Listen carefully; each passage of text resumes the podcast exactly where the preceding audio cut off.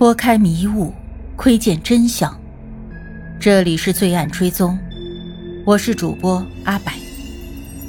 凶案或许离奇残忍，但作案的动机往往代表了人性的欲望。追踪真实罪恶，重返凶案现场。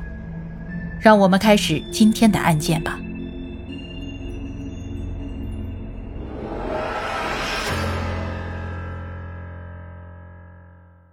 二零零一年的三月，死因裁判法官陈庆伟采纳了警方的意见，没有开庭。二零零一年的四月，警方告知彭楚莹的家人，死因调查终止，死因裁判法庭决定不开庭。不仅如此啊，在调查层面上，警察当时理应向时任保安局局长的叶刘淑仪汇报，但是，一九九九年的时候呢，他竟然完全不知情。叶刘淑仪在今年播出的《阿泰主场》中谈论此案，他说：“这一件方曼生女友在家中倒闭，连头部也脱落的案件非常轰动。当时他正在担任保安局的局长，但是他却一点儿也不知道。”叶刘淑仪看到了新闻报道后才知道此案，他还补充说道：“也有可能是合理的，为了保障隐私，有些牵涉高官的事，希望也能够保密。”他认为自己当时从调查中被架空了，警方没有向他通报，可能他们认为只是普通的死因不明个案，但在牵涉政务司司长的家人上，他们是一定知道的，可能就直接向陈方安生汇报了。彭楚莹的姐姐贤姐还有妹妹阿诗则不同意警方的结论，他们认为彭楚莹的死因疑点重重，方曼生有着重大的嫌疑。另外，阿诗还表示，警方向家属交还了彭楚莹的个人物品时，有些东西不翼而飞了，包括当年警方在现场拿走的彭楚莹与方曼生的亲密合照，还有一块刻有方曼生字样的手表、门钥匙以及现金纸钞等等。归还过来的彭楚莹的部分日记也被撕去，而最关键的是，贤姐和阿诗最终得知。当时最重要的物证之一，一只垃圾桶里的避孕套，竟然从来没有进行过化验，最后竟然遗失了。贤姐和阿诗此后数年来啊，多次前往警局，都要求重新调查彭楚莹的死因。他们也一直写信给方曼生，希望能够面谈关于彭楚莹的死亡情况。二零零三年的七月，阿诗写信给陈方安生。要求他正视彭楚莹死亡一案。二零零三年的八月，方曼生委托了一位姓范的律师和彭楚莹的家人见面，要求他们私下商谈，不能公开。据说律师询问彭家人需要多少赔偿金，但是此后就不了了之了。二零零四年的三月十日，一封标题为“生养死葬”的信件被寄到了方曼生的家中。信件是由打印机打印，一共两页纸，全文四百字，署名是彭楚莹母亲林梅。信件表达了对方曼生的失望，认为他要对彭楚莹的生养死葬负责任，并给他最后的通牒，要求方曼生在三月二十二日之前和他联系，否则他将向各大媒体公开所有获得的信息，还自己女儿一个公道。后来，阿诗承认，这封生养死葬的信件是自己代母亲撰写，并且寄给方曼生的。二零零四年的八月八日，彭楚莹的母亲分别致函方曼生母亲方兆林和方曼生的妹妹陈方安生，要求方家做三件事：第一，给彭楚莹做一场法事；第二，给彭楚莹买一个灵位；第三。将华德大厦十五杠一 A 室的产权转给彭家，可能是没有得到方家的回应。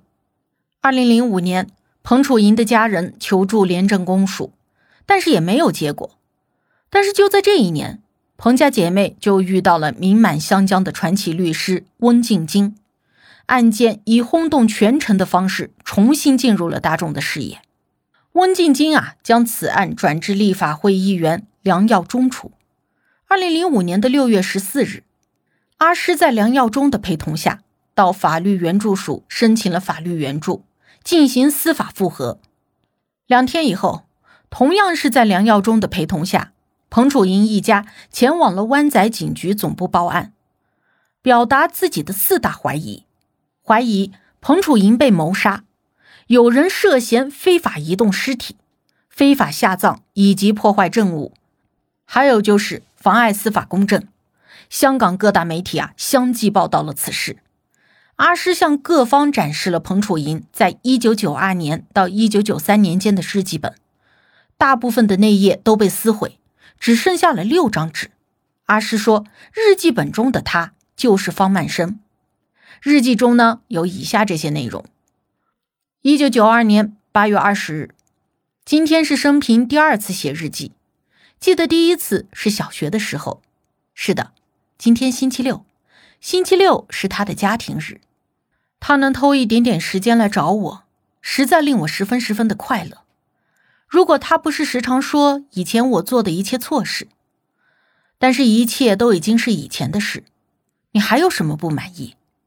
如果有一次我真的自杀成功，我真希望成功，在我自杀之前，我一定买一百万美金给你。我死后，请给我土葬。一九九三年四月十五日晚上十一点零四分。如果时间真的可以转回的话，我一定不会做错事。我知道很多男人愿意和我结婚，但我只愿永远在他有空的时候来找我，一定去茶餐厅，一起去吃新马印的东西。一切已成过去，不会回来了。一九九三年四月十八日，老公。请让我叫你一声老公吧。我死后，请原谅我，但到最后，我还是深爱你的。二零零五年的六月二十三日啊，西九龙区重案组宣布重新调查此案。第一个发现尸骨的杨贵才接受了警方的询问，详细说明尸体的发现以及自己和彭楚莹的过往。七月十四日。彭楚莹的家人到湾仔警察大楼接受询问。与此同时，警方根据了彭楚莹生前留下的各种资料，包括报警记录、就医记录等等，开始调查和他有过交往的几名男士。方曼生名列第一，然后是在彭楚莹在1988年到1994年底交往的四名男子：邝景辉、许希明、欧明世和薛炳雄。交往的时间呢？根据个人的证词和有关彭楚莹的报警记录得出，也可能会有偏差。在二零零五年的九月十二日，警方根据当年现场的各种证据资料，目前各项相关人士的笔录，得出了和两千年的死因报告相同的结论。既不排除彭楚莹被熟人作案杀害的可能性，但更倾向于她的死亡是滥用药物所致。也有可能是癫痫发作，最终的结论依旧为死因不明。裁判官陈庆伟在审阅过新的报告以后呢，依然坚持自己五年前的决定，认为彭楚莹的死亡没有疑点，无需上庭。如果此案进入了死因裁判庭研讯，会暴露死者诸如感情经历复杂、滥用药物、赌博等私生活，并且他评估。即便是此案开庭，最终的结论也会是死因不明。二零零五年的十月初，司法机构通知了彭楚莹的家人，表示不会就此案召开死因裁判庭。二零零五年十月九日，彭楚莹家人向法援署申请了法律援助，提出司法复核，要求召开死因裁判庭。十一月十一日。新任律政司司长的黄仁龙上任。黄仁龙在考虑到所有的警方报告、证人口供、有关法律和死因裁判官的理由之后，决定根据《死因裁判官条例》第五百零四章第二十条，向原讼法庭申请，就一九九九年在油麻地华德大厦发现彭楚莹遗骨一事召开死因研讯。原讼法庭批准了黄仁龙的申请。